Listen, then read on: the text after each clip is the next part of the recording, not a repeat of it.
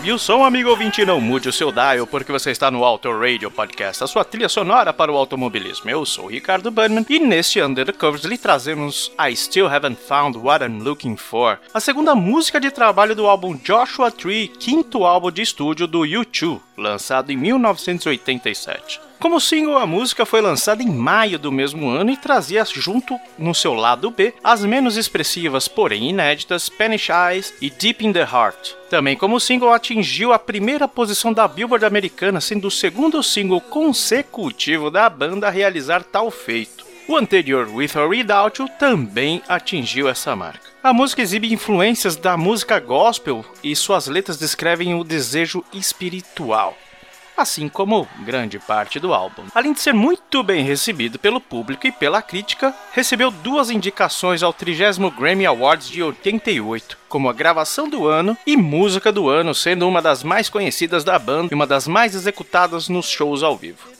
Se são shows, é ao vivo, né, querido? No mundo infindável das listas, a Rolling Stone classificou a música como o número 93 da sua lista das quintas melhores músicas de, do mundo de todos os tempos. A origem da música veio de uma demo intitulada The Weather Girl e Under the Weather, um título ainda não especificado pela banda que gravou durante uma jam session. Durante a sessão, um não convencido The Edge comparou como Eye of the Tiger tocado por uma banda de reggae. No entanto, a banda gostou de parte da bateria tocada pelo Larry Mullen Jr.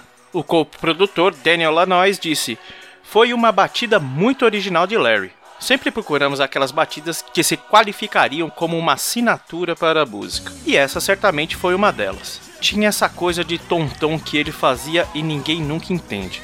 E nós simplesmente não queríamos abandonar essa batida que era tão única. Então Daniel Lanois incentivou Mullen a continuar desenvolvendo o estranho padrão de bateria além daquela demo que estavam fazendo. Mullen disse que a batida se tornou ainda mais incomum embora Lanois eventualmente tenha misturado a maior parte do padrão para se manter o básico, o ritmo se tornou a raiz dessa canção. Ainda Lanois comparou a criação da música à construção de um prédio, primeiro estabelecendo a bateria como base, depois adicionando camadas peça por peça, antes de finalmente colocar os móveis dentro da casa. O vocalista Bono estava interessado no tema da dúvida espiritual, que foi fomentada pelo amor de Brian Eno pela música gospel e pelo apelo messiânico de Bono. Brian Eno, também produtor do álbum e também dessa música.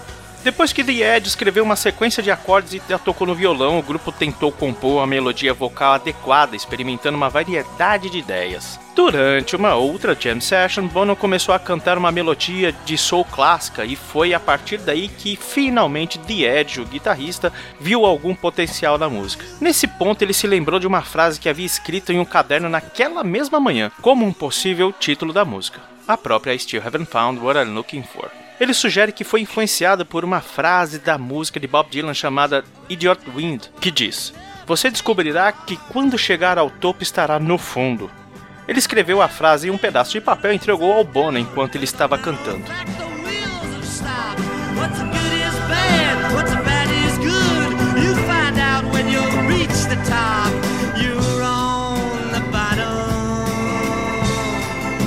À medida que a gravação continuava, vários overdubs de guitarra foram adicionados e os backing vocals foram feitos por Edge, Daniel Lanois e Brian Eno. Lanois sugere que o envolvimento dele e de Eno na criação da faixa ajudou seus vocais. Abre aspas. Nossos corações e almas já estavam lá. Se nós mesmos cantarmos, parecerá mais real. Daniel Lanois diz ainda que é muito apegado a Still Haven't Found e ocasionalmente já subiu no palco com a banda para tocá-la. E a demo original, Weather Girls, reintitulada para Desert of Your Love, foi incluída na versão remasterizada do Joshua Tree, lançado em 2007, em um álbum à parte, com bônus de outtakes e lados B. Podemos ouvir agora um pouco essa bateria nessa versão e a gente pode perceber que ela se manteve. Fica aí um pouquinho com esse som.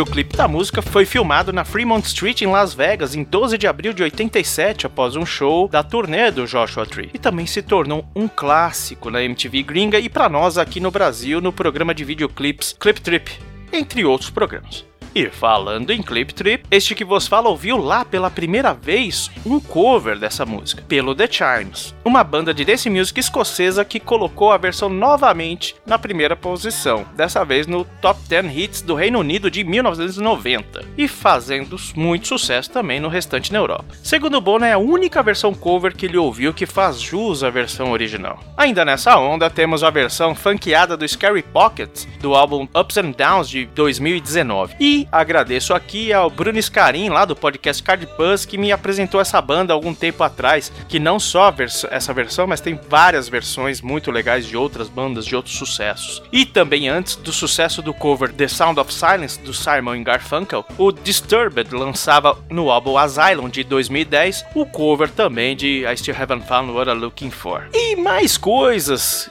teremos aí em breve num discoteca perdida do Joshua Tree, se não me engano, feito pelo Cello Machado aqui, olha, já entreguei tudo e muito mais material dessa fase do YouTube. Enquanto isso, vamos fechar com a versão do Disturbed. Antes deles, a gente vai ter a versão do Scary Pocket e abrimos agora essa sessão de covers com a versão do The Chimes. Um beijo, um queijo e sobe o sol, flashbacks.